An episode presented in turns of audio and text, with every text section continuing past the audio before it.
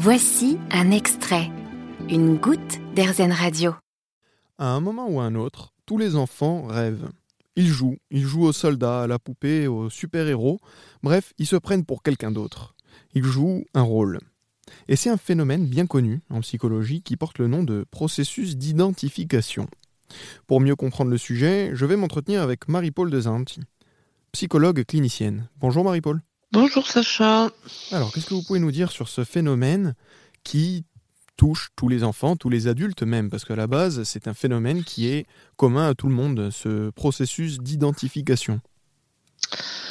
Oui, donc on va peut-être rester euh, centré sur le développement de l'enfant. Et effectivement, euh, l'enfant se construit à travers des jeux d'identification et à partir d'un certain âge, c'est-à-dire vers 3-4 ans, il va par le jeu s'identifier à des personnages extérieurs et en particulier à des personnages qui ont une, je dirais, une valeur en plus. Hein. Donc euh, l'identification, c'est un processus psychologique commun à tous les enfants par lequel l'enfant va s'attribuer, va assimiler un aspect, un attribut, une qualité, une valeur de l'autre et il va euh, comme ça transformer un peu sa personnalité.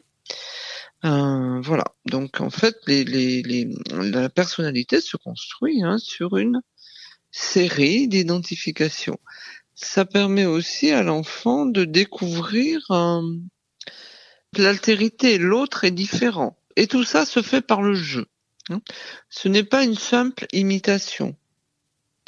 C'est une assimilation des valeurs que possède l'autre personnage. Donc c'est une manière en fait pour lui d'apprendre en jouant, tout simplement. Alors, c'est pas simplement un apprentissage, c'est vraiment un apprentissage, je dirais. Euh, c'est plus complexe qu'un apprentissage. Hein. C'est une façon euh, de s'attribuer les qualités de l'autre. Et ça fait souvent référence à des qualités morales autres.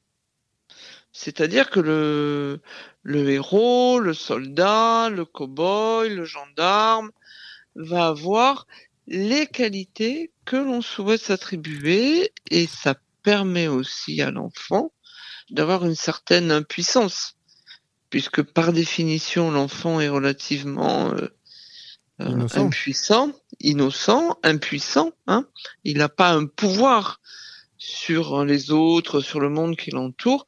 Là, par les jeux d'identification, en particulier aux jeux des jeux d'identification au héros, il va s'attribuer une certaine puissance. Lorsqu'un enfant va par exemple s'identifier en jouant au cow-boy, c'est parce que, par exemple, il aura besoin de s'attribuer pour ce moment donné une certaine force, une certaine euh, puissance. Tout à fait, tout à fait, tout à fait, tout à fait.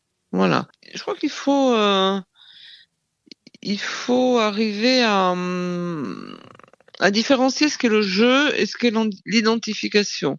L'identification, c'est un processus psychique. Le jeu, c'est une activité euh, commune en général à tous les enfants et même parfois et même parfois aux, adultes. Hein. C'est par le jeu que vont se faire les phénomènes d'identification. Voilà. Merci beaucoup, Marie-Paul Desanti. De rien. Je vous souhaite une bonne journée, Sacha. Au revoir. Vous avez aimé ce podcast Erzen?